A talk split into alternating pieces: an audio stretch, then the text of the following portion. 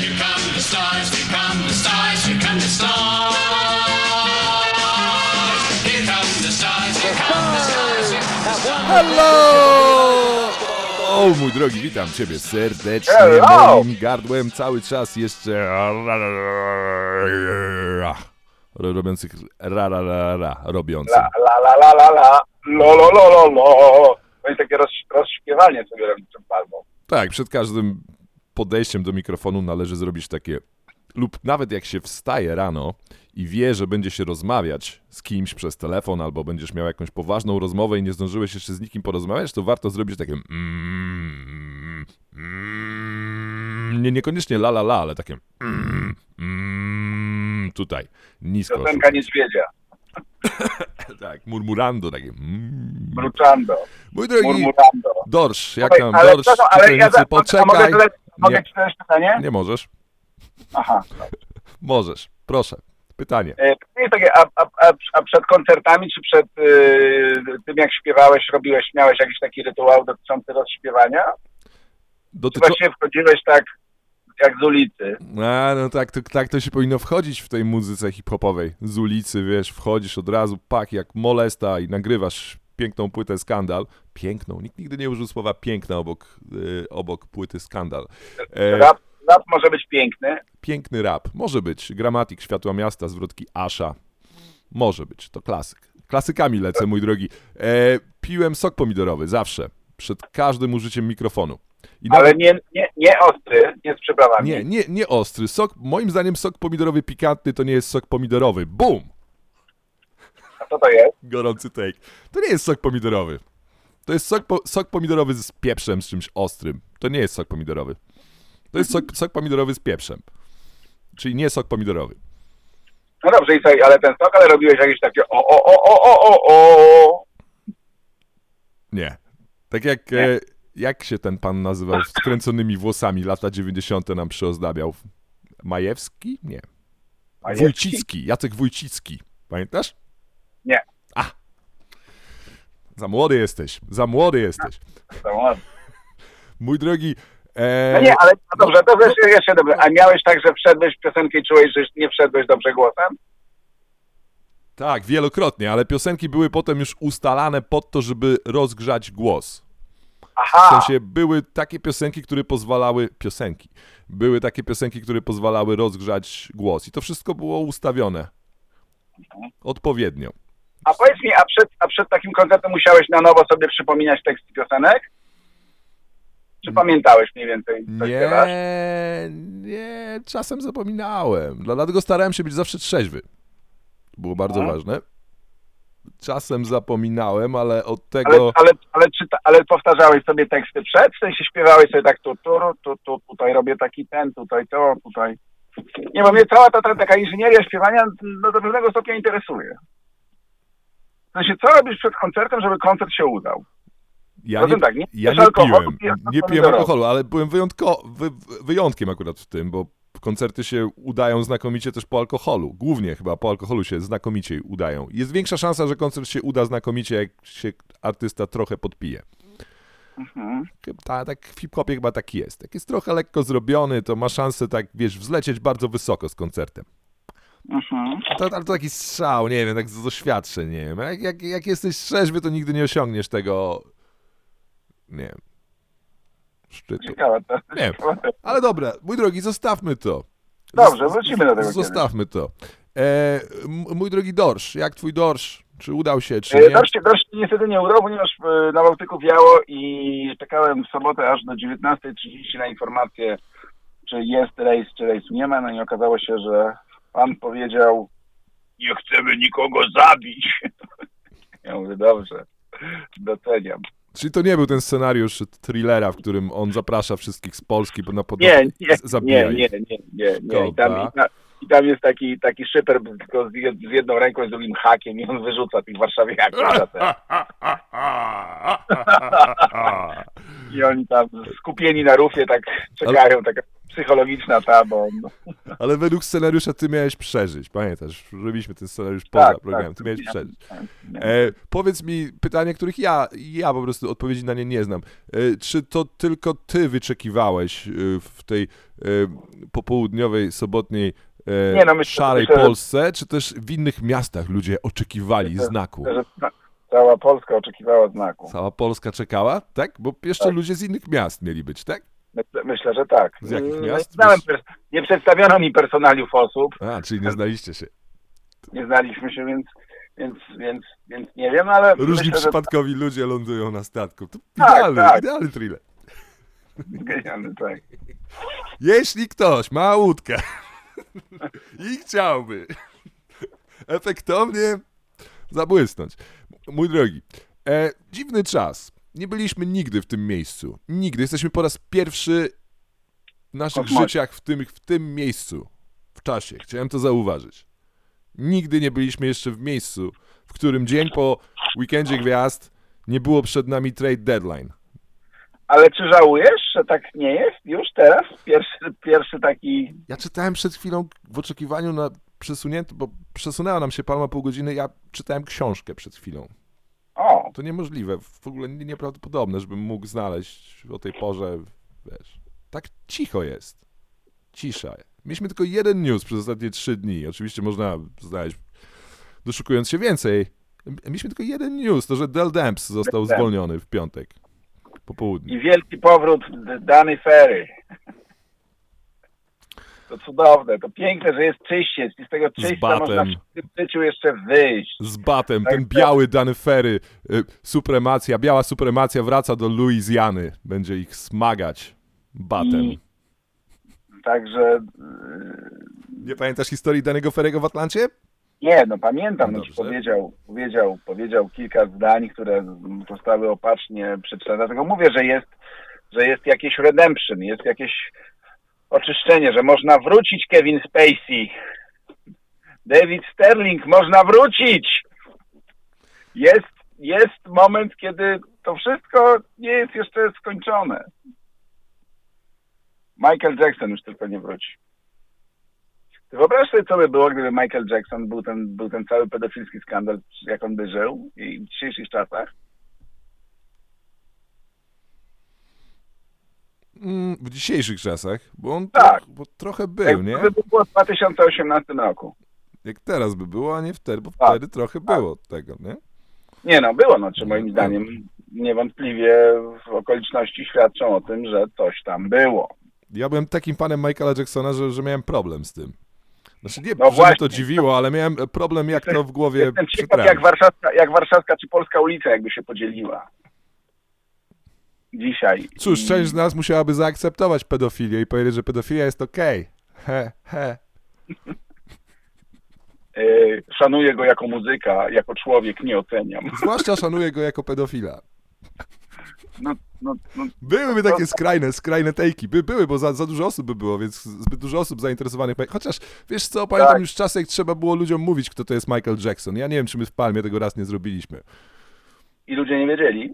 No bo ktoś nie wiedział. Pamiętam, że ktoś kiedyś nie, nie wiedział, kim jest Michael Jackson. No to, to, to nie wiem, to też jest taka, taka refleksja Adama Małysza, że dzisiaj już nie wszyscy wiedzą, kim on jest. Tak. Że, że nagle stał się Mhm. postacią anonim, wsiada do autobusu i właściwie jest postacią anonimową. Bardzo dobrze, Adam, dla ciebie. Bardzo dobrze. Eee, na pewno No jest... ile, ile, szczęśliwy. gwiazd, ile gwiazd z lat 70., 80., Macieju, jest już dzisiaj postaciami anonimowymi? Większość z nich. Pytanie, ile No. gwiazd lat 70., 80. teraz jeszcze rezonuje? Cher. No, Czy no Tina ile? Turner jest rozpoznawana na ulicy? Czy, czy nie, Cher ale, ale, widać? co, ale, ja nawet, ale ja nawet mówię z tego poziomu naszego najbliższego podwórka. Kalinę Jędrusik by się rozpoznał teraz? Chyba nie. A, może jeszcze bym... Dziśkę coś może. A, Panią Beatę Kozidrek? No Ale to- proste. No Chociaż nie, ona to- chyba nie działała jeszcze wtedy. Nie, to jeszcze chyba. Chyba, że w podziemiu Solidarności. Obchodził jakiś 40-lecie, benefit 40-lecia twórczości artystycznej. Teraz obchodzi benefis 40-lecia 40-lecia.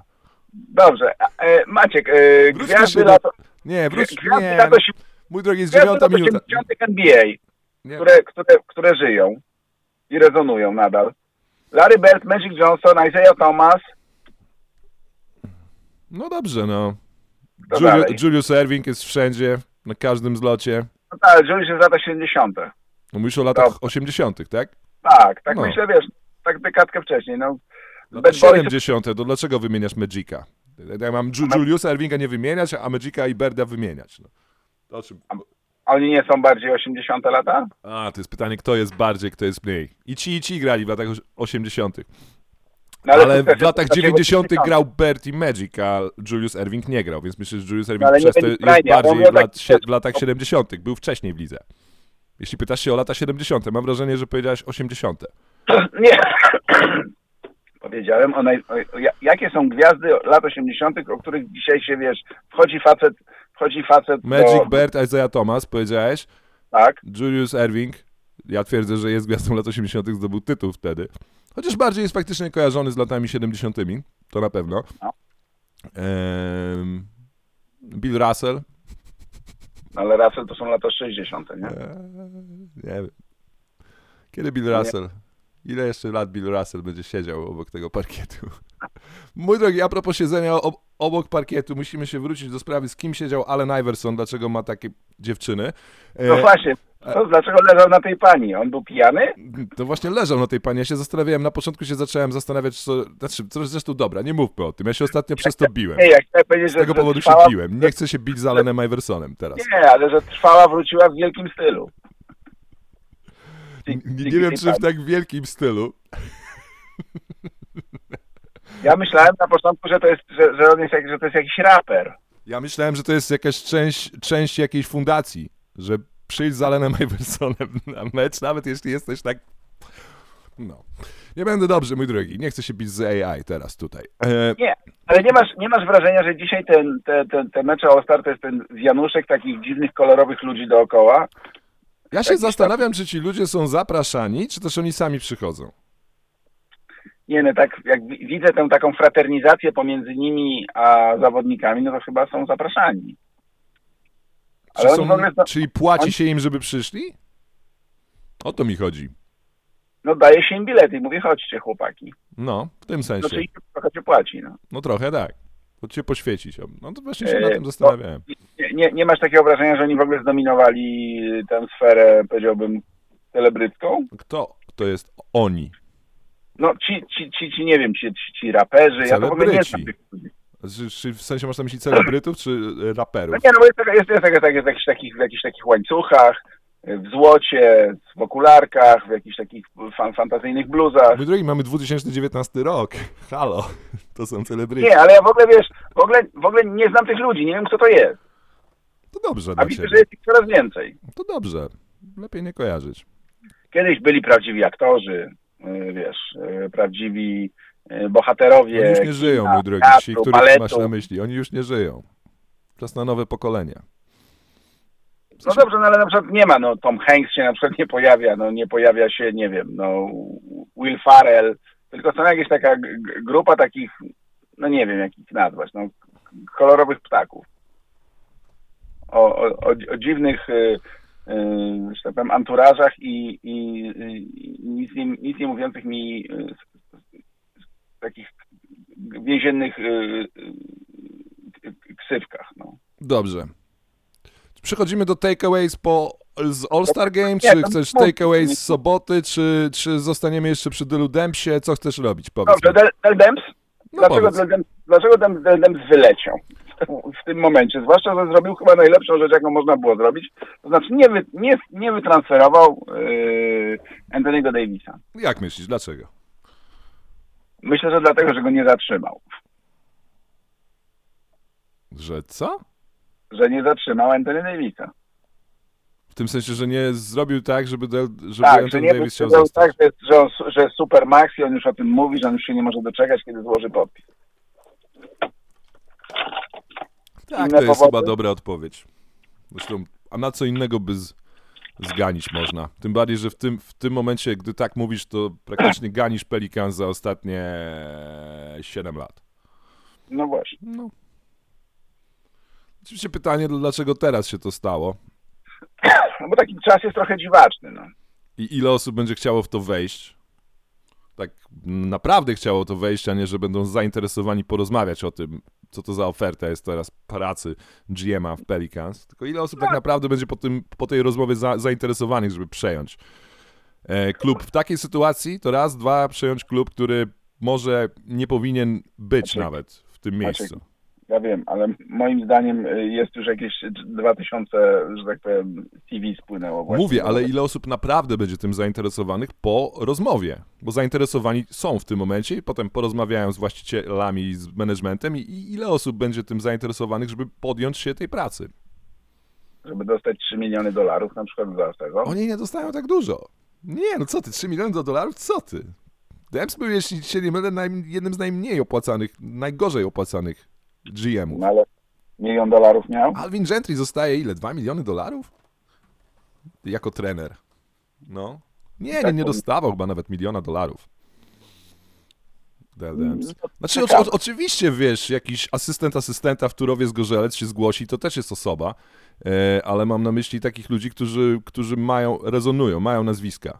Kilka, kilka osób, widzę, tam jest. David Griffin, między innymi, wstępnie. No, Sam, Moje sam pytanie dotyczy tego, znaczy moje podejrzenie jest takie, y, dla, dlaczego tak mówię, e, y, jest takie, że mamy do czynienia z sytuacją, którą już kilka razy widziałem, z sytuacją, w której e, to nie GM będzie e, podejmował decyzje. Decyzje będą, będą podejmować prezydent Mickey Loomis i jego CEO Denis Lausza, czy odwrotnie.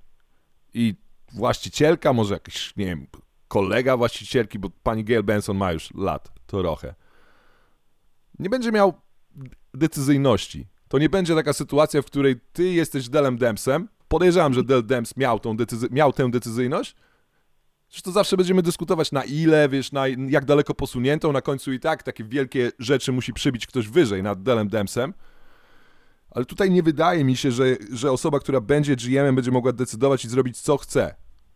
Dokładnie tak, jak chce. Oczywiście będą słuchali osób, które mają plan na to, jak przehandlować Antonego Davisa, no ale to też jest takie, wiesz, zobaczymy, co będzie w lipcu. Zobaczymy, ile w lipcu będzie Boston Nie, wiesz, faktycznie dawać, ile Lakers, ile Lakers dadzą i czy te oferty, czy na przykład oferta Lakers będzie lepsza niż była, czy... Lepszy, oferta Lakers nie może być lepsza. No właśnie, czy Boston faktycznie da Jasona Tatuma? I No td. Jason i tak, tp. prze, przebąkuje, że on chciałby być twarzą jakiejś, jakiegoś, jakiejś organizacji. No, po- powiedział też, że chce być graczem Celtics do końca kariery.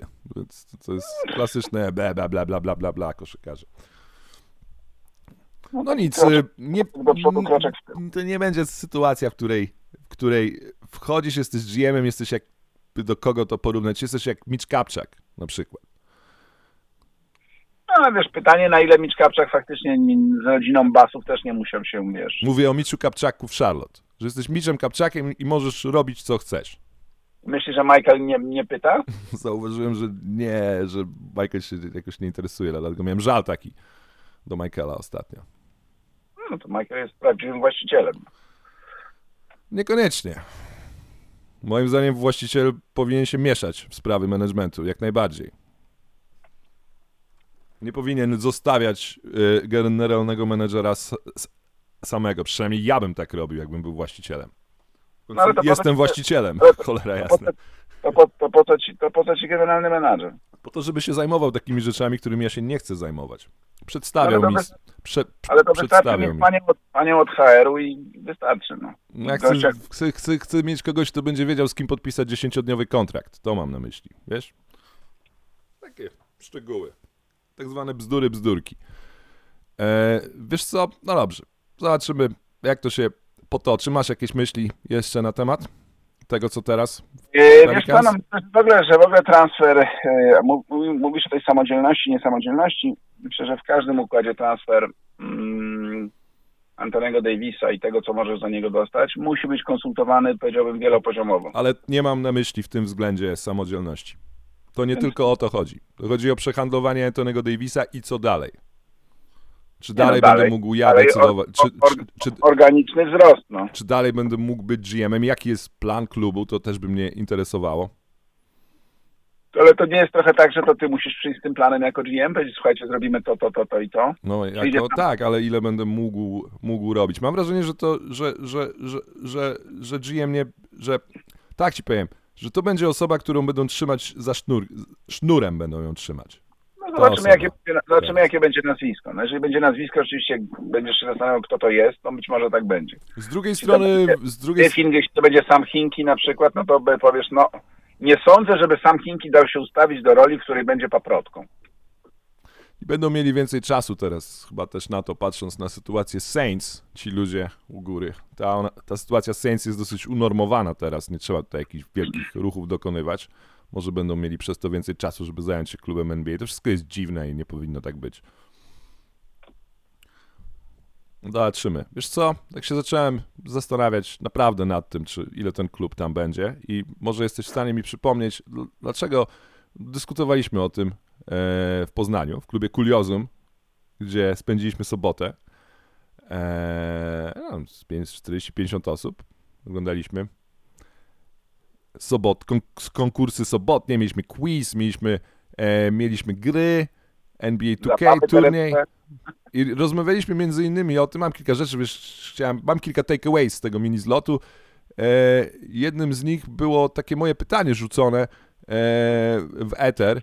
E, czy dlaczego NBA tak bardzo zależało, żeby zatrzymać klub w Nowym Orleanie w, w momencie, w którym George Sheen, były właściciel, nie mógł znaleźć nowego kupca? I NBA potem przejęła, jak pamiętasz?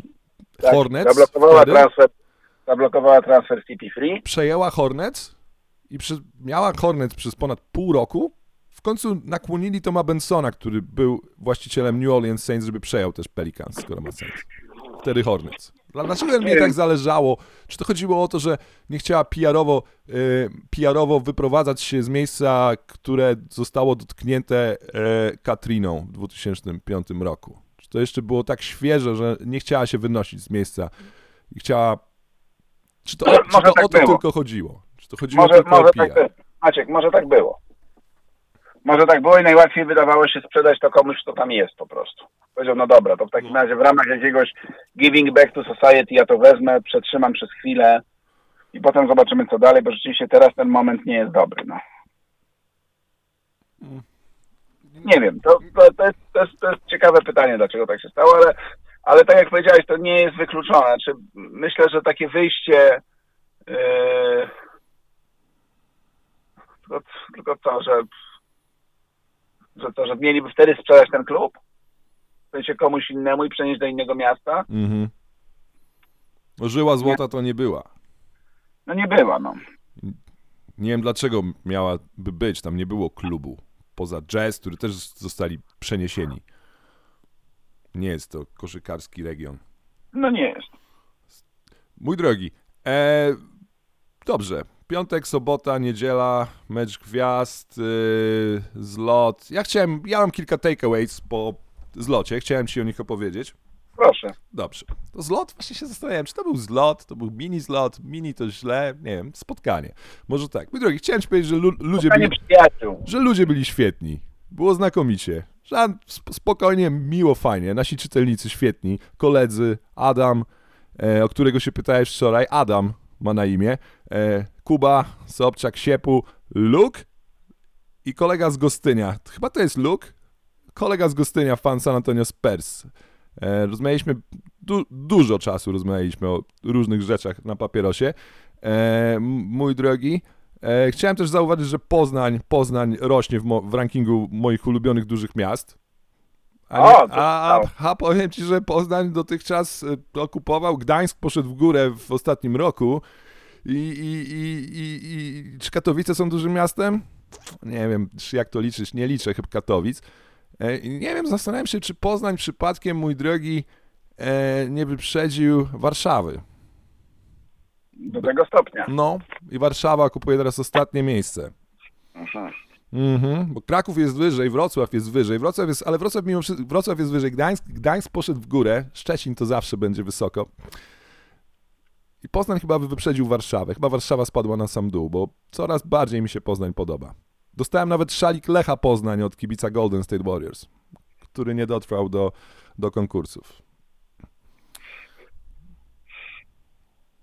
Michał z Kuriozum, e, Tak. organizator, jest świetnym gościem, jowialnym, miłym, bardzo dobrze, przyjemnym, bardzo dobrze się czujesz w jego towarzystwie. Są tacy ludzie.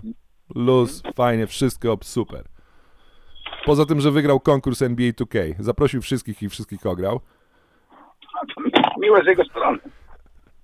Naprawdę było super. Było fajnie. E, zrobiłem jeden ruch na końcu, wiesz, taki ważny ruch. E, chciałbym powiedzieć, że zrobiłem go w zupełności taktycznie, ale trochę było to spowodowane zmęczeniem. Zmyłem się, mój drogi, przed konkursem wsadów i pomyślałem sobie, idąc do hotelu, który miałem raptem 10 metrów od, od, od, od klubu, że przeżywanie razem rozczarowania konkursem wsadów jest chyba jedną z najgorszych rzeczy związanych z NBA, jeśli nie najgorszą rzeczą związaną z NBA gdy przeżywasz to razem, to co się stało z konkursem wsadów, dlaczego jest tak zły, a kiedyś to było itd. itp.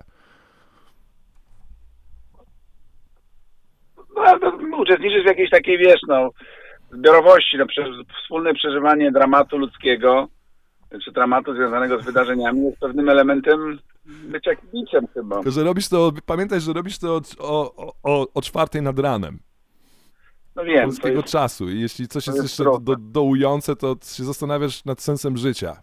O czwartej nad ranem. Co robisz? Co w ogóle teraz robisz? Spodziewasz się jakichś emocji, jakichś wrażeń? Dostajesz jeden dunk może i, no, i to prawda.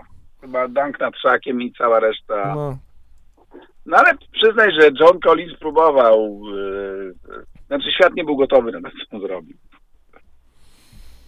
Nie wiem o co mu chodziło z tym, co było jakieś nawiązane, nawiązanie do Amelie Earhart, ten samolot. O co to chodziło? Chyba tak, te gogle nie Polskich pasowały. pilotów. Nie, nie, mógł, nie mógł sobie biedny tego szalika zawiązać i na koniec rozwalił model. Była cała dyskusja, czy ten model był zrobiony na potrzeby tego konkursu, czy on był model z muzeum. Co ty, to był model skrzętnie, skrzętnie budowany przez ostatnie dwa lata przez y, niewidomych y, z, z Grudziądza. Z, z filii Politechniki Grudziąckiej.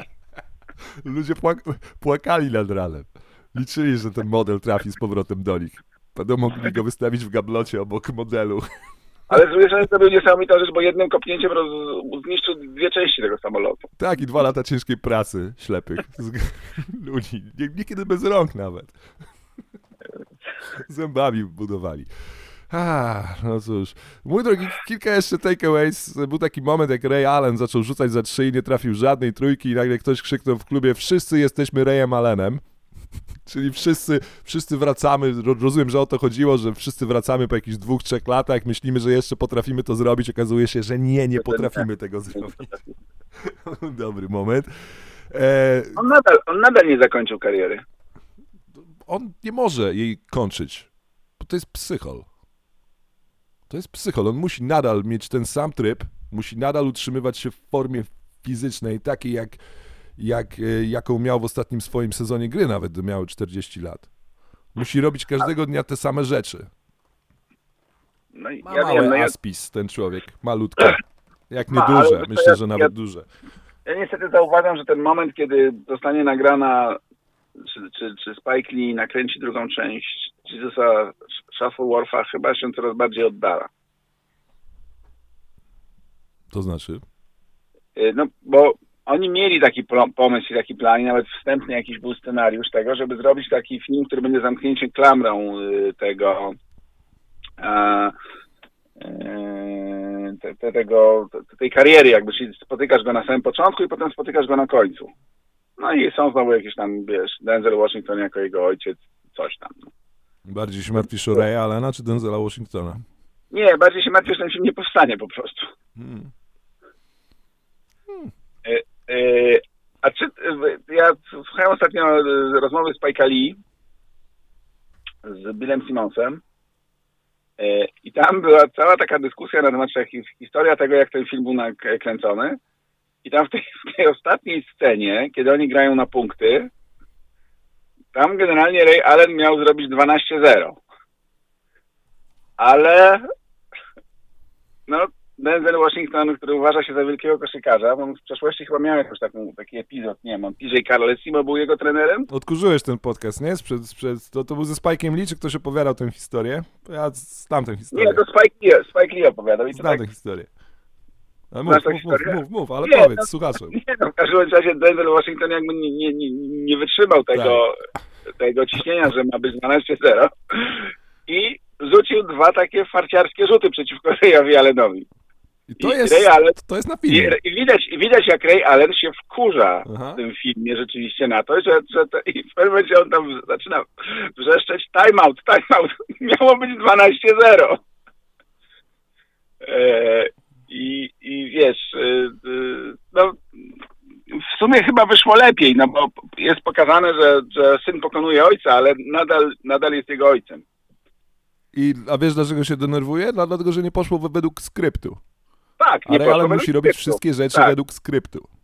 Więc Nie poszło według skryptu. On był, on, był, on, był, on był faktycznie wściekły, a tam ci po prostu, wiesz, szła rolka i, i, i, i, i, i, to w końcu weszło, jest to, nie? Jest, bo Jest, Denzel jest no nie, przez no chwilę, trafia- przez on chwilę jest gorący. dwa. Tak, Dwa, tak. trafia dwa rzuty chyba przeciwko. Aha. I to takie, i to, to wiesz, to jest tak na serio. Mm. To nie jest tak, że on, że on tam miało być 12-0. I tak właśnie Spike mówi, if you know Denzel, you know it's not going to be 12-0. A ja nawet nie czekałem na drugą część tego, nie wiem, też jakoś na ten space, że Nie? A ja Nie. bardzo. zrezygnowałem z, z obejrzenia Uncle Drew. Myślałem o tym przez 4 miesiące, że obejrzę w końcu Uncle Drew i wczoraj zrezygnowałem z Uncle Drew. Z- 10% szans, nie wiem, jakoś tak nie chcę tych koszykarskich rzeczy oglądać, chyba, że są to dokumenty. Nie, no to, takie, to są takie wygłupy przecież, no jak... Ale muszę ci powiedzieć, że dawno nie widziałem tak wystraszonego szaka.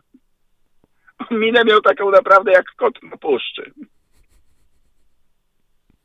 A, oglądałem 4-minutową wersję, więc nie, wiesz, A, to- to- nie widziałem to- tego napięcia, tego, wiesz, co, co się wydarzy. Pociągiem jechałem i nie miałem dobrego połączenia internetowego, żeby móc obejrzeć sobie to w League Passie, więc Nie, no, przeszedłem miało, się przez miało, YouTube. Miało, miało, miało to pewną dramaturgię. No, niestety yy, Dennis Smith Jr. miał jakieś 84 próby zrobienia dwóch wsadów i to trochę zabiło ten konkurs, bo jednak mu nie szło. Były próby, które były zaliczane, niezaliczane. Czy pytanie, czy to była próba, wiesz, no. Ja uważam, że wiesz co, ten konkurs niestety moim zdaniem powinien być z playbacku. E, gdzie e, pokazujesz tylko udane próby, Dobry take, fajny take, to dobry jest take. Zrobić ten konkurs z playbacku. Mhm. I, i tak udajesz, że go wiesz. Udajesz, że on jest na żywo, albo ludzie oglądają go na telebimie i wtedy jest tam jakaś ocena, jakiś ten. Puścić Tak, go w to- telewizji z jakimś 15-minutowym poślizgiem Tak, nawet i kontrolować te rzeczy. Wyci, wy, Mhm. Wycinasz to, to, to, tam, to, co jest nieważne i, No. i to wtedy, i to wtedy ma, ma, możesz budować jakiś hype na ten konkurs. A rzeczywiście, jak jest, nie, nie trafiasz w szóstej próbie tego samego danku, no to tak trudno. No, wiesz, i, wiesz, przeskoczyłeś nad szakiem, a potem nagle przeskakujesz nad D-Wade'em i dostajesz taką samą ocenę. Nie, tam, tam był próba, próba spisku nowojorskiego, próbowała, miała miejsce. Kiedy Dennis Jr. dostał 5 dziesiątek. Zupełnie nie wiadomo dlaczego. Nie, nie, nie, nie powinien. To już to trudniejszy był ten wsad na końcu Diala, jak przeskoczył, nie wiem, nad kimś. Tak mu zabrał piłkę No, z, ramienia i, i nie podniósł. Co coś mógł jeszcze zrobić, ale to też było trudne do, tak atletycznie w powietrzu. Pró, pró, pró, Nie, wiesz, próbowałem to ja- kiedyś, więc wiem jak Ja, to jest. ja, ja, ja powiem tak. Yy, ja jestem, że tak powiem, purystą, jeśli chodzi o, o banki. Yy, nigdy, nigdy nie zadankowałem, ale też nigdy chyba nie doskoczyłem do obręczy. Więc jakby być może to, co powiem, nie ma większego sensu. Ale w tym sensie jestem za tą czystością, że po prostu jest piłka, kosz i nie ma żadnych ludzi pomocników, ludzi, którzy odbijają piłkę od tablicy, ludzi, ludzi którzy, którzy przynoszą jakąś makietę, przez którą się skacze. Eee, Jeszcze nie, nie zrozumiałem, to jeszcze, nie, jeszcze was nie zrozumiałem. Wiesz, próbuję, nie zrozumiałem jeszcze was, dlaczego wam tak przeszkadza to. Mówię wam, bo jest was dużo i pewnie dużo słuchaczy podziela twój, twój pogląd. Nie, nie zrozumiałem jeszcze tego, dlaczego No nie, no bo to chcecie nie żadnych może, atrakcji wokół, wiesz? Że to, że, to, że to jest do pewnego stopnia sztuczne, że takich danków po prostu nie ma. No chodzi Co o to, znaczy żeby, sztuczne? żeby potem... Co znaczy sztuczne? Sztuczne, Sztuczne, no. sztuczne jest sam konkurs wsadów, jest sztuczny. To nie są wsady w meczu, to jest konkurs zorganizowany, żebyśmy pokazywali, jak potrafimy zrobić pewien element koszykarski. No tak, no, ale, jak ale, ale jak to robisz, wiesz, z sześcioma osobami, no to, to nie wiem, czy to jest... No właśnie, możesz- tutaj, wiesz, nie tutaj- rozumiem tego, co, co, co przeszkadza, skoro jest to już konkurs, skoro jest to już show, chyba, nie? To dlaczego No to nie show, można no, dodać jest jakichś show. innych rzeczy? Czy to ma być festiwal gimnastyki? tego typu. Bo... Nie no, festiwal, festiwal atletyzmu, trochę takiej sztuki, trochę takiej gimnastyki, trochę takiego, wiesz, yy, no mnie tego brakuje. No, jak widzę, że, że zaczyna się, wiesz, takie tam wyciąganie ludzi z, z publiczności, No dobrze, ale przecież oni, co ty myślisz, że oni nagle zaczęliby robić lepsze danki, jak nie robiliby z ludźmi, gdyby nie brali ludzi wokół, jeśli nie robiliby żadnych, nie wiem, śmiesznych samolotów czy No Supermana? nie, ale to być może, ale to, to nie chcesz powiedzieć, że, że, już, że już wszystko zostało zadankowane, że już jest, że Ale już to, jest to nie będzie nawet rewolucyjne zdanie, jeśli powiem, że już wszystko zostało z, z, Aha, więc dobra, no czyli już nie ma, nie ma już nic, tak? Nie wiem, nie wiem. Znaczy, że co, że, że każdy dank już jest po, powtórką czegoś. A, bo tak, tak, tak Vince Carter, a nie, Nie, no tak jeszcze to jest Ian 700, Brady. sie, Tak, czekam na się 720 w konkursie wsadów, ale to w ogóle chyba wszyscy czekamy na całym świecie, już tam były próby, prawie było. Tak. Myślę, że jeszcze da radę zrobić jakieś ciekawe rzeczy, ale to to musiałby, wiesz, jakiś Tak. freak atletyczny zrobić sobie dziecko z jakąś atletyczną p- priciną. Ko- Larry Nance, ty dlaczego? fricino. Kobiety, się, kobiety się atletycznie rozwijają, zauważ, teraz dziewczyny dają z góry dosyć regularnie i nie mówię o WNBA, tylko gdzieś w high schoolach, gdzieś tam, wiesz, w koleżach, więc wiesz, jeśli tak kobieca genetyka pójdzie w górę, dogada się z jakimś Antkiem albo z bratem Antka, to kto wie, może kiedyś będą naprawdę świry dawać z góry. Może to nie jest Albo- jeszcze koniec. albo z jakimś łyżwiarzem. Z Brianem Boitano. Co Brian Boitalo by zrobił? Czy Brian Boitalo by z- No zrezygnował? właśnie, czy dał, myślisz, że nie, no Dałby z takim potrójnym akclem, jakby taki radę. jechał, no, Oczywiście. Ale ja się dziwię, że jeszcze nikt nie radę. danka na łyżwach, wiesz. Co tak jak w Staples Center, jak będzie All-Star, to oni tak zdejmą tą klepkę. Gość wejdzie w takich hokejówkach i zrobi z podwójnym tulupem No. do góry. Piękne by było. Mój Nie wiem, czy taki pomysł w ogóle był już. Żeby troszkę to właśnie zrobić w Staples nie wiem, czy oni by dali radę tak wysoko wyskoczyć, wiesz? Czy, No ale zła, zła, no tak, ale oni mają 1,70 m max, tak? Popraw mnie. Tam było kilku rosyjskich No tak, i oni te wyższych, ale rączki, i, rączki, i rączki tak przykulają przy ciele. te rączki też nie są długie, bo to białe rączki są, więc nie, nie wiem, czy, czy, czy daliby radę. Ciekawe. Może Bonali sobie- może by to zrobiła. Surya Bonali. Nie, ona miała mecz 50, nie? Metr 5. 30 gdzieś tak. Katarina Witt była wyższa, ale to były niemieckie łydki. Na nie nigdy bym nie liczył. E, mój drogi, jeszcze kilka, y, cztery tejki. Mieliśmy quiz. Quiz był bardzo trudny. Adam mi właśnie napisał, że że że wrzuci potem quiz i poprawne odpowiedzi, ale ja nie wiem, czy on powinien to robić. Zaraz mu napiszę, żeby tego nie robił, żeby quizu nie wrzucać. E, kilka pytań może zrobimy, może nie. Zwycięzcy, z, zwycięzcy, zwycięzcy mieli tylko 32 dwie dobre odpowiedzi na 50, a mówię tylko, dlatego że było ich aż czterech. Grali w jednej drużynie. Aha. E, drugie miejsce miało 30 na 50, ale to były tylko dwie osoby, fani San Antonio Spurs. Oni Ale to było, ale to było ABCD, czy trzeba było samemu odpowiadać? I tak, i tak. Aha. I tak, i tak. A E, na końcu trzeba było pomalować drwala, czy nie? na końcu trzeba było odpowiedzieć y, na pytanie, z jakiego, z jakiego ja miasta pochodzę. I wyobraź sobie, że wszyscy odpowiedzieli dobrze. O, No, to dobrze. To było najprostsze pytanie. Zdecydowanie najprostsze pytanie. Eee, mój drogi, trzy tejki o NBA z moich rozmów z ludźmi. Po, posłuchaj, bo to ważne. Co, co ludzie myślą, tak? Nie w komentarzach piszą, nie lajkują, tylko co myślą, tak na ulicach. Jak zbierzesz się kibiców tak 50 i co myślą? Trzy tejki, tak. Ludzie mają dosyć free agency Kevina Duranta, nie chcą słyszeć o 2019 roku, nie czują tego, że to jest jakaś wielka rzecz. naprawdę? No, to chodzi o samego Kevina Duranta, podejrzewam. Ciekawe. Druga rzecz, nikt nie, nikt, nie tylko Kuba, nikt nie umiał powiedzieć dobrego słowa o Jamesie Hardenie. No to jest trudne. To jest nieprawdopodobne, to jest, to jest, to jest śmieszne. Nie, to jest trudne. No. To jest śmieszne. To nie jest trudne, to jest śmieszne. A nie miałeś wrażenia, przepraszam cię bardzo, no dobrze, to trzecia rzecz. Trzecia rzecz, że Luka Doncic ma dużo sympatyków, zwłaszcza gdy wchodzi Tak. alkohol. Jest duży fanbase Luki Doncicia i ludzie lubią też Nikolę Jokicia. Wszyscyśmy lubili Nikolę Jokicia. Kto, kto wymyślił ten pseudonim Joker dla niego? Nie wiem, ale mi nie pasuje. Pasuje ci ten pseudonim Joker? Mi nie pasuje. Nie wiem, to jest Nie, no Joker, wymyślili. to, to jest, to jest, Jig- to jest, to jest mm, Nicholson Nicholson. No, no, no. A to jest, taki- on jest taki... Obój na twarzy. kla, klaunem trochę No, takiej bardziej Taka jokerem. ludzka glizda trochę na twarzy, no. Nie tak Andrzej jak Gołota. Krzysztof Szubarga, ale, ale prawie. Taki łysy, Andrzej wiesz, Gołota. Twarz taka... Na tej twarzy emocji nie widać za bardzo u niego, no. Nie widać, ale wiesz co, ale on jest w takiej, w takiej relacji, w takim tym, on się potrafi, bardzo dobrze się przed kamerą go lubi, no.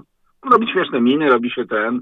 Na robi- boisku jest sprytny. Miał jedno, na przykład, na samym meczu gwiazd miał moim zdaniem jedno z trzech, z trzech, z trzech Najlepszy najlepszych akcji e, meczu gwiazd, więc robi sprytne rzeczy na boisku, więc może stąd Joker, że taka przebiegłość, wiesz, typowo parkietowa, to tu może pasuje, ale nadal mam problem. Nie, nie za każdym razem rozśmiesza, jak on biega.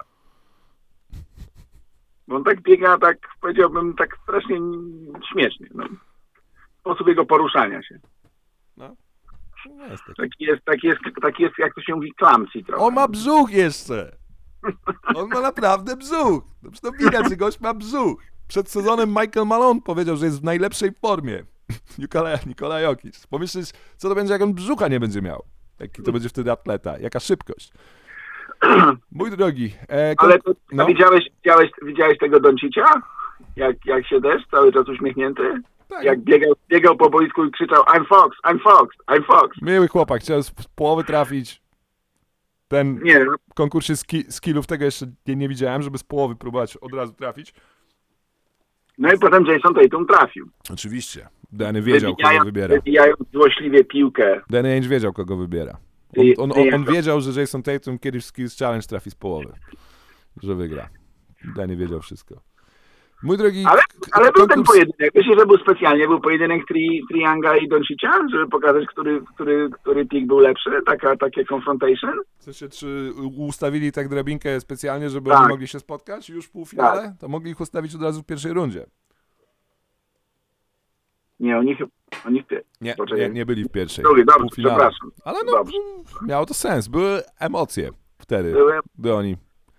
się. ale zauważyłeś, zauważyłeś bo było, było pokazane również, jak, jak D-Wade zdobywał ten, e, ten tytuł. Wiem, i pa, pa, a, pamiętałeś ten występ? Bo ja Właśnie nie, ja- a ja pamiętałem. Występu nie pamiętam, ale zobaczyłem, jak, jak zmieniły się reguły tego konkursu. No tak, że z, pół- z się, były z półdychy trzy, się rzucało do dziury. Trzy, trzy strzały do dziury były, teraz jest tylko jeden. No. No. Jest rzut za trzy, jest ten, więc trochę się pozmieniało. Mhm. I to chyba jeden z niewielu razy, kiedy, kiedy LeBron przegrał z D-Wade'em. ja pamiętałem, jak D-Wade biegnie i podnosi palec do góry na końcu. Żeby dać chyba layup na końcu. Mówię, chyba z trzy momenty pamiętałem z tego występu. No. Nie podejrzewałem siebie, że będę pamiętał czyjś występ ze Skills Challenge po trz- 13 latach. To był chyba mój najlepszy moment sobotniego wieczoru. E, mój drogi, e, konkurs rzutów za trzy. Ja powiem ci, że wyszedłem na nim po pierwszej dziesiątce, przed finałem. Bardzo dużo, bardzo dużo było tego. Mnie to jakoś tak, wiesz co, znużyło. E, oglądanie coraz to nowych ludzi rzucających za trzy, bo teraz mamy już 10 uczestników. Kiedyś mieliśmy sześciu, ostatnio Tak. mieliśmy ośmiu. Ale też Za dużo zrezygnowaliśmy, że zrezygnowaliśmy z jednej rundy dodatkowo, więc wchodzi tylko trzech, co jest uważam słabe. Powinno, powinniśmy wchodzić, nie wiem, pięcioma i potem na końcu zostaje trzech, albo z sześcioma, wiesz, że, że jest jakaś taka preeliminacja. Tak to, tak w ten, było bardzo trudno się do tego finału faktycznie dostać. Mm. Yy, mówię, jestem e, ogromne, ogromne brawa i oklaski dla człowieka drużyny mrapu, Joe Harrisa, który tak. mówię, wytrzymał presję tego, że był pierwszy i że debiutował i rzucił rzeczywiście fantastycznie zagrał ten pierwszy ten pierwszy, pierwszą rundę, a w drugiej, a w drugiej po prostu drżał do końca, ale na szczęście, znaczy na szczęście, na szczęście dla niego. Curry nie trafiał tutaj, z, z, tak powiem, z, fro, z frontu nie trafił kilku rzutów, ale ta seria ich obu, kiedy trafili po pięć dedykowanych piłek, no rewelacyjna. Joe Harris trafił w finale, tak? Pięć Tak, na tak. jednym raku i, i zrobił to samo w pierwszej rundzie. Też trafił Tak. wszystkie pięć na jednym raku. Fenomenalnie. Dobrze, dobrze, bardzo dobrze. Fenomenalnie. No nie, no konkurs, konkurs, wiesz, no to jest loteria jednak ten konkurs. No. Booker, miał, Booker był, miał dobrą końcówkę, słaby początek i to już było za mało. Eee, Zwróciłeś uwagę, że Danny Green rzucał inaczej niż rzuca? Nie, nie szedł do góry, nie robił wyskoku takiego do Nie, góry, jaki robi przy rzucie. rączki, z rączki wszystko. Aha, rzucał wszystko z, tak z uniesionych palców, stawał na Tak, palcach, troszeczkę wszystko- podskakiwał, żeby zdążyć z czasem. Dirk Nie, Nowicki, to, to wiesz, to, Dirk Nowicki, Dirk Nowicki, który bardzo się martwił, przepraszam, Dirk Nowicki, który bardzo się martwił o to, czy zdąży w 60 sekund, zdążył i to miał jeszcze zapasu. Przed Tak. ostatnim rzutem miał jeszcze 6 sekund, przed ostatnim rzutem. I potem zwolnił na końcu, żeby ten ostatni rzut oddać. Więc A z kolei Lillard, to, Lillard miał, miał, wiesz, miał, aż, aż ludzie w New Jersey musieli odpalić komputery, żeby sprawdzić, czy oddał rzut w czasie. Mhm. I oddał, także yy, yy, to, no to tyle. A dobrze, a mecz gwiazd, mogę kilka takich uwag? Ja mam dużo, dajesz. Ja też. To, to, to, to Na zmianę, dobrze. Naj, najsmutniejsza postać Anthony Davis.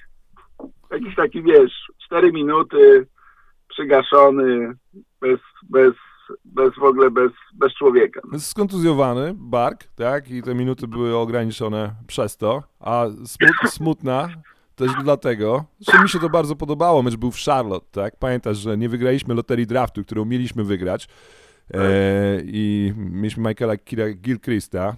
Nowy Orleans dostał Antoniego Davisa. My mieliśmy wygrać tę loterię, my, mieliśmy największe szanse po sezonie na dwa zwycięstwa. Zauważyłeś, że ja zauważyłem, bo słucham tego zawsze. To jest jedna z najbardziej mnie interesujących, e, jeden z, najbardziej mnie interesujących momentów meczu gwiazd, to jest to, jak ludzie, e, jak ludzie rezonują w trakcie introdukcji koszykarzy. Jak, jak odpowiadają na ich nazwiska. Czy to są głośne brawa, czy brak braw, czy, czy, czy jakaś, nie wiem, euforia. E, I Anthony Davis dostał najmniej oklasków. Nie było nic słychać, żadnego nawet drugi raz jeszcze odsłuchiwałem, bo on prawie nie dostał oklasków. Pewnie dlatego, że to było Charlotte, a druga rzecz pewnie dlatego, że domaga się trade deadline i ludziom się ta sytuacja nie podoba. Nie było buczenia, buczenia nie było słychać, ale było bardzo, bardzo, bardzo cicho było przy Antonym Davisie. To sobie odnotowałem też. E, najlepsze, pa, chciałem spropsować Adama Silvera, bo to było projektowanie emocji ludzkich e, i nie, nie, nie, nie, przyznam, że nie zwróciłem uwagi na to, że, że taka manufaktura emocji miała miejsce i byłem w trakcie No. tego. I z- zobaczyłem to tylko, z- zobaczyłem to przy efekcie. A efekt był taki, że gdy Dirk Nowicki wszedł na parkiet, Dirk Nowicki, który razem z Dwaynem Wade'em zostali zaproszeni do tej imprezy i było trochę pytań, dlaczego, czemu, czy to tak będziemy teraz zawsze robić, że będziemy zawodników kończących kariery zapraszać do weekendu, do, do meczu gwiazd, kiedy na to nie zasługują. Dirk Nowicki to nawet jeszcze nie, nie wiadomo, czy zakończy karierę po tym sezonie. I Dirk wszedł, na, wszedł na boisko i trafił truje z prawej, nie, z lewej 45. Najpierw trafił jedną truję, z, a może z lewej albo z prawej, nie wiem, która była pierwsza, i potem trafił drugą, bo z kolejnej akcji w, z metr do linii z drugiej strony boiska. I to był, No i to- ja, ja, ja krzyknąłem, a jak trafił tą pierwszą trójkę. To był taki No moment. dobrze, ale potem, ale potem jeszcze trafił trzecią. Potem trafił jeszcze trzecią, tak, za chwilę ze środka, jeśli dobrze pamiętam. A? Także Back no to- to, back to chyba, back najfa- trójki. chyba najfajniejszy, moment moment. tego I to- najfajniejszy moment. I to, I to props dla Adama Silvera. Ja nie przewidziałem tego, że to, że to o to chodzi, że przez to możemy mieć właśnie taki moment. Taki moment w meczu gwiazd, dodatkowy moment. Na końcu gdzieś pierwszej kwarty, gdzie wiesz, gdzie mecz zaczyna się może już komuś, wiesz, nużyć, nie nudzić, ta, w ten moment oni weszli i to mieliśmy. Więc to mój take. Teraz ty. Yy, jedynym, który grał na serio i się w ogóle nie bawił, w sensie blokował, grał nas na, wiesz, na, tak jakby grał w normalnym meczu NBA, był Joel Embiid. On się w ogóle nie czaił, on blokował, on stawał, on wyciągał ręce, on faulował, on był faulowany. Bardzo mi się to podobało. Tak, mi się to trudne jest wysokim grać w takich meczach. Zwłaszcza teraz. Nie, nie mają piłki w rękach. E, muszą teraz stać na dystansie też i rzucać trójki, jeśli chcą dostać piłkę. Jest ciężka gra. Przechodzą, zobacz, tak Buczewicz sobie gdzieś tam gra, Jokic próbuje gdzieś tam wejść w mecz, Lamarcus Aldridge oddał rzut z pół dystansu i się zastanawiałem się, czy nie jest mu głupio, że oddał z pół dychy. Bo ile było trójek w tym meczu? 160 ileś? Dobrze Tak. widziałem? Masakra. No. Mm. Mój take jest taki kolejny, akcja, akcja, e, a to co Nikolaj, Nikolaj Jokic zrobił Lebronowi, e, zrobił z niego, zrobił go w jajo. Dawno nie widziałem, żeby ktoś Lebrona tak... Ja się zastanawiam, czy Jokic wiedział, co robi. To chodzi o ten moment, jak, jak Lebron e, ląduje na aucie pod koszem e, Nikoli Jokicia. Nikola Jokic a, tam zebrał piłkę. LeBron jest na aucie i Jokic wyciąga piłkę i dotyka piłką klatki piersiowej LeBrona i puszcza piłkę. Tak, Jest out. out, dla, out dla drużyny Jokicia. To jest śmieszne. To było śmieszne, nie widziałem takiego triku. Ale, ale LeBron, LeBron w ogóle tego nie zrozumiał. Nie tak, ale to, ja czegoś takiego nie widziałem, bo obija się piłkę czasem o gościa, gdy jest się na aucie, tak? Tak. Tutaj mógł też ewentualnie obić piłkę o Lebrona. Zrobił to dosyć ostentacyjnie. Jestem ciekaw, czy Lebron będzie się re- rewanżował, gdy Lakers będą grali e, z Denver. Czy zapamięta to upokorzenie LeBron James? Na pewno będzie proszony o komentarz. Jeszcze będzie jeden mecz minimum w tym sezonie, bo jest serii po jeden Denver Lakers, więc jeszcze zagrają. Będę to tropił. E, mam wrażenie, że wszyscy dosyć ostro grali na Hardena. Nikt nie chciał, żeby miał 98 punktów w tym meczu. I był od początku broniony i on pierwsze punkty zdobył, A, nie sensie, w drugim kryli. Kryli go, tak. Był Mhm. taki Harden, hack Harden. Mm. Ale może to tylko wrażenie, nie wiem z iloma punktami on skończył. W każdym razie na początku było na pewno tak dosyć seriożnie, jeśli chodzi o, o, o krycie Hardena. Zresztą w ogóle wydawało się, że ten mecz się zaczął takim, pierwsze tam, nie wiem, cztery akcje, że, że, że, że wiesz, że będzie poważnie. Potem się trochę to rozluźniło. No I tak pod, pod koniec trzeciej kwarty, jak zaczął się ten run e, Tak, teamu Lebrona i tam od tego momentu zaczął się, a powiedzmy mecz, no. On Nigdy nie był meczem, bo nigdy nie było crunch time'u per se, ale no, no było tam to ostatnie 15 minut, 16 to było takie. Tak. Harden miał 12 punktów. Mm.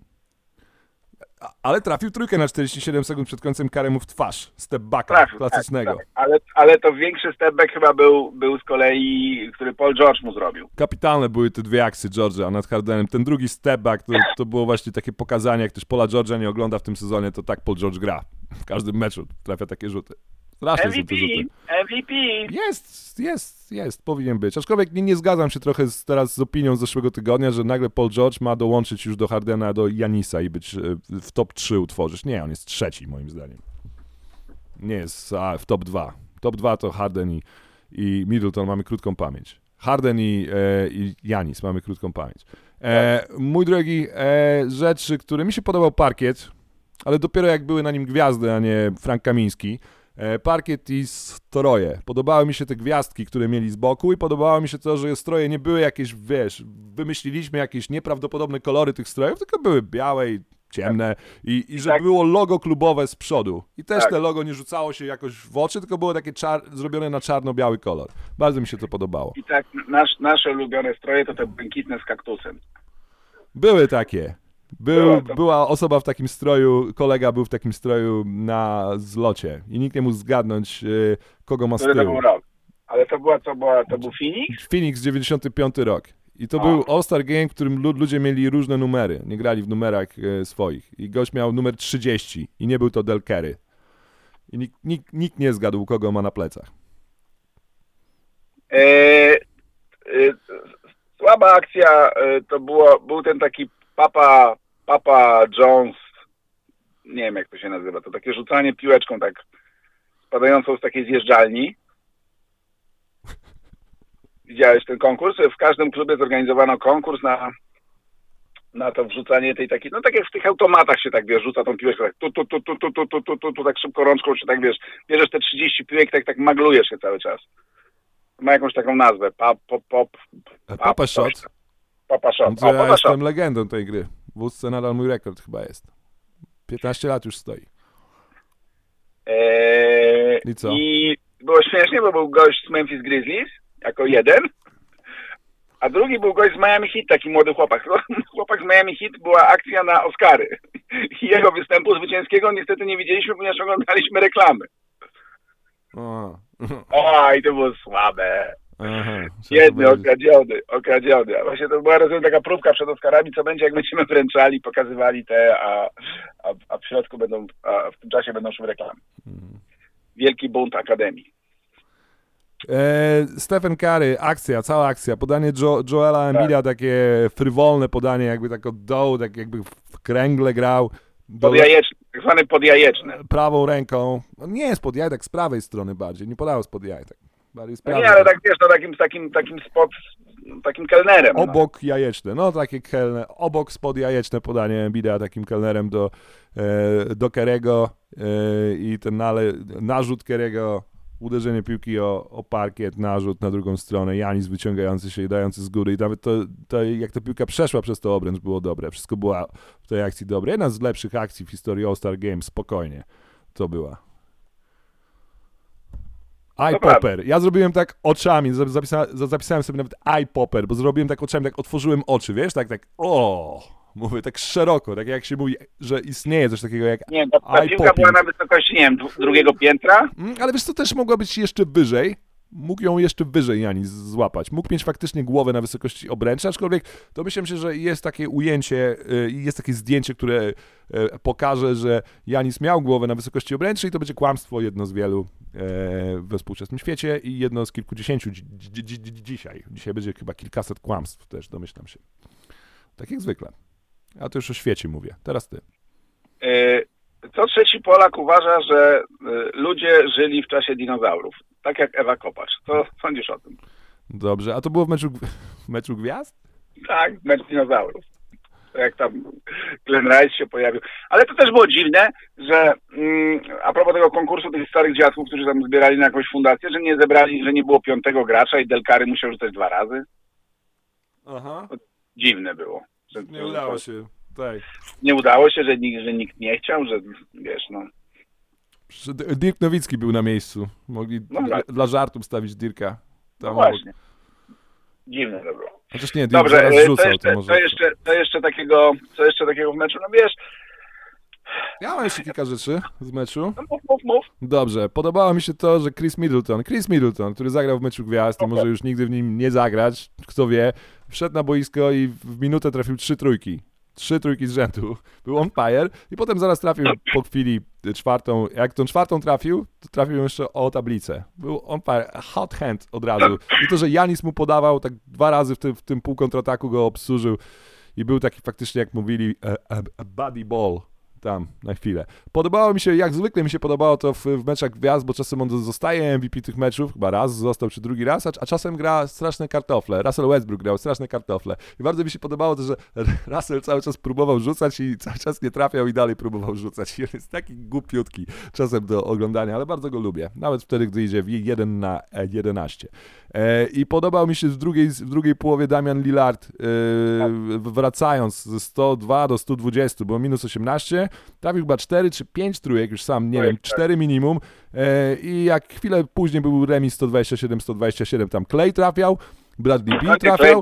I był, tak, tak. i był taki moment właśnie, że Lillard grał, Clay Thompson grał, Bradley Beal grał i patrzyłem na ten line-up i mówię, Boże, oni tak mordują za trzy, a z drugiej strony nie było strzelców, grało chyba półtora strzelca za trzy było w tym momencie na parkiecie i to był błąd trenera, że, tak. że nie wystawił na, na tamten moment jakikolwiek strzelców, że Kerry powinien być na boisko, bo to trwało, trwało i zmieniło mecz i pozwoliło wygrać Team LeBron, LeBron Team LeBronowi.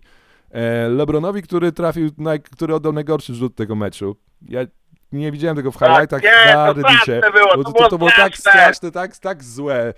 E, LeBron biegł do rogu, e, biegł do lewego rogu i rzucił fade, i próbował rzucić fadeawaya z lewego rogu. Popis, popisać się chciał. I to był tak straszny niedolot, że to nawet nie, nie był metr, mój drogi. To był jakieś półtora metra. Ta piłka niedolot, no, no tak, tak, tak źle to wyglądało. Wyglądało jakby miał 40 lat, tak jak byłby Don w lutym. Tak jak zwykle mówimy, że jest. A on potem pokazuje, że nie jest. Nie, no chyba gorszy był tego chyba Kyle Lowry, który nie miał niedolot za trzy. No. On grał w tym meczu? Tak, Kyle Lowry grał. Świetnie gra. Naprawdę? Kurczę, może miał wysoki plus minus. Nie pamiętam, żeby Kyle Lowry grał, ale, ale grał faktycznie. E, podobało mi się, jak Reggie Miller jest strasznie zły do oglądania. Był. Na tle Marva Alberta każdy jest dobry, do słuchania. Nie, na Marv myśli. Albert naprawdę powinni tego faceta odciąć. Ale Marva Albert nie był aż tak zły, jak bywa. No nie, ale Mylił się raptem tylko dwa razy, ale, ale się poprawił zaraz. Z Davisem, Ale no tylko dwa razy się pomylił. Ale wiesz, w czym się bardziej mylił? On, bo się dwa razy pomylił w tych nazwiskach, widzę, że ludzie zwracają na, na to uwagę. On się mylił w tym, co się wydarzyło na boisku. Bo czasem mówił, że oj, tam świetny blok, a tam nikt nikogo nie zablokował. Na przykład. Miał trzy takie momenty, bo dwa razy pomylił się z nazwiskami, a trzy takie momenty, że źle odczytał to, co się wydarzyło na boisku. Po- Powiedział o czymś, co się nie wydarzyło. Nie, odnotywa, nie, odnotyw, nie odno, odnotowywałem tego, bo gość ma, jest przecież legendą, nie będę się go czepiał, dlatego że ma jakąś demencję, ale już dawno stwierdziliśmy, my to stwierdziliśmy, to jest teraz popularne, my to mówiliśmy w naszych pierwszych odcinkach Palmy. Mhm. My to To byliśmy dawno na, na tej demencji Marwa Al, Alberta. E, No szkoda, że to on komentował, a nie Kevin, e, e, Kevin, Kevin Harlan powinien komentować. On jest znakomity do, do takich meczów. Podoba mi się Reggie Miller, jak Karl Anthony Downs dał z góry i krzyknął, krzyknął stolicę, stolicę Nepalu. Stolicę Nepalu, czyli e, e, e, Katmandu. I, pamiętasz ten moment? Tak. Przej tak po, podzielił na sylaby i powiedział e, Katmandu. Bardzo dobre. Bardzo dobre. Nie, nie, nie pomyślałbym, że Reggie Miller wie, jaka jest stolica Nepalu, i że to jest Katmandu i że można coś takiego zrobić. E, kolejny take. Kyrie Irving już sześć razy był w All-Star Game i będzie Hall of Famerem jakaś- zaraz. Pewnie jest jakaś kanapka w tym, Wiesz? w jakiejś burgerowni Katmandu. Chodzi o to, że jest duża taka, wiesz. No dobrze. Sześć razy był już Kyrie Irving w All-Star Game. Jeszcze raz i będzie Hall of Famerem. Niemalże. To straszne. Zupełnie niewidoczna postać. E, kilka razy jak Clay Thompson krył Stefana Kerego, jak go Kerry Zabaw- zrobił zabaw- raz z faulem zabaw- z prawie Raz było 45. małe, to było, to było śmieszne. A potem jak wszedł, wszedł, wszedł, minął go w izolacji, wszedł między dwóch ludzi i pokazał piłkę prawą ręką, a rzucił ją lewą o deskę. Ekstra, ekstra akcja. I potem Clay Thompson powiedział, że, że, że to go bolało, jak trafił ten rzut za cztery. Przed twarzy, że tak się czują właśnie przeciwnicy. I to właśnie mówił Tak. chyba Marv Albert albo Tak. Reggie Miller powiedział, Miller, że witamy w, wreszcie tej ligi, Clayu Thompsonie. Tak. się czuje reszta tej ligi. E, MVP Kevin Durant, back-to-back trójki, tam w kluczowym ranie na końcu. Dwie, dwie Punktowo, dwie, punktowo. Punkt, tak, punktowo wygrał. dwie Embiidowi w twarz. Pozamiatał, nie do krycia. No i ten dunk Stefana Kerego na końcu. To sobie jeszcze odnotowałem, ten taki read, To prawda, to, ten, prawda. taki reverse. Fajne było to, że Stephen Curry, bo było pokazywane jak na rozgrzewce prób, próbował dawać z góry i dawał z góry. Tak. Fajne było to, że na końcu meczu jeszcze dał z góry. Wiesz, na końcu meczu. No tak, norma, normalnie wy go wygwizdali. By- Było powiedziane, że już było po No. meczu, on grał. No. Ale że miał, wiesz, jeszcze w sobie, wiesz, jeszcze miał w sobie wigor i power, żeby na końcu takiego, no nawet takiego przedreptanego meczu dać jeszcze z góry. Więc to było spoko. Stephen Curry. Bardzo fajnie. Propsiki, propsiki. Fajny mecz gwiazd. Chyba drugi Nie, raz z było, rzędu. nie to, to dobre widowisko było. Dobrze. Dobre widowisko. No dobrze, A dobrze, a ten mecz, a ten mecz piątkowy? Daj spokój. Dobrze. Naprawdę nie ma o czym rozmawiać. Poza tym to już było tak dawno temu. E, no dobrze, mój drogi. E, jeszcze mam update, bo chciałem go tu zmieścić. E, update dotyczący pasa mistrzowskiego. E, update jest taki, że Gaziantep nie nacieszył się długo pasem, Gaziantep w Turcji, bo przegrał w, ćwie- w ćwierćfinale Pucharu Turcji z Anadolu Efes. Chociaż o Puchar grano w Ankarze, to teraz już będzie tylko o zespołach ze Stambułu. W półfinale Anadolu Efes pokonał Besiktas 78-70, ale w finale nie dał już rady Fenerbahce. Jest! Fenerbahce są topowy klub Europy, nie? To są, Tak. wygrali Euroligę w zeszłym roku, czy dwa lata temu? Jak Tak, Peudo wygrał Euroligę, bo dwa lata temu. Żółtogranatowi wygrali 86-70 i po raz trzeci w tym sezonie Fenerbahce przyjmuje pas mistrzowski. MVP trafiło do Gigi Datome. Eee, gdzie grał Gigi Datome w NBA, przypomnij? W Detroit, nie? Detroit. Kolejne trzy mecze Fenerbahce to derby z Darus Safaką i potem dwa razy z Anadolu Efes. Najpierw dwa razy we, w Eurolidze, a potem Liga Turecka, czyli pas będzie w Turcji teraz przez jakiś czas, czyli Erdogan ma też nasz pas. Eee, no i to mój drogi, chyba wszystko na dziś. Mhm. Eee, będziemy się słyszeć teraz Kiedy jakoś zaczynamy znowu naszą codzienną orkę? W W czwartek. sensie, kiedy mecze ruszają? W czwartek? czwartek mecze. Zastanawiałem, się- zastanawiałem się nad tym, e, ale dzisiaj się to już nie zmieści. E, top 5 historii, które wybuchną dzisiaj, bo musi coś być, bo ESPN nie, nie przeżyje. W sensie manufaktura historii. Jakich rzeczy dowiemy się dzisiaj? Coś po południu musi być. To nie może być, nie może być takiej To może być pusty przebieg. Nie może być pust, pustki. Musi być, co- ktoś coś musi Dobrze. dać teraz. Coś Nie musiał wiem, no coś 56, 56 urodziny Michaela to trochę no mało. to mało. Ktoś musi być, słuchaj, gdybym ja był wojnarowskim Lołem albo Lołem nie, ale gdybym zarządzał NBA w ESPN-ie, to bym coś przytrzymał na ten dzień. Przytrzymał jakiegoś newsa, coś, cokolwiek, co będzie rezonować, jakiś cytat, nie wiem, cokolwiek, coś, żeby było po południu. Dzisiaj, we wtorek. No dobrze, to Nowy Jork, coś jakaś, ktoś coś powie, że chce tam grać, albo... Nie, no będzie jakiś fakt. To będzie jakiś, to będzie jakiś fakt, no nie wiem. No, No, no zobaczymy. Nie, nie ma już czasu, dobrze. Z, z, z, zobaczymy. Będziemy się słyszeć w tym tygodniu jeszcze, jeszcze dwa razy minimum. E, I co? I e, no i co? No tak, A, wiosna wróciła. no, podobno. Świetnie. Pięknie Nie, ptaki śpiewają. no, taki są już. Pięknie. Ja mam takiego dzięcioła, który pracuje w określonych godzinach. On pracuje tylko od 8 do 10, nie pracuje po 10. Chciałbym tak żyć. No, znalazł balans w życiu. Dobry dzień. Trzymaj się, mój drogi. Miłego. Cześć. Pa, pa.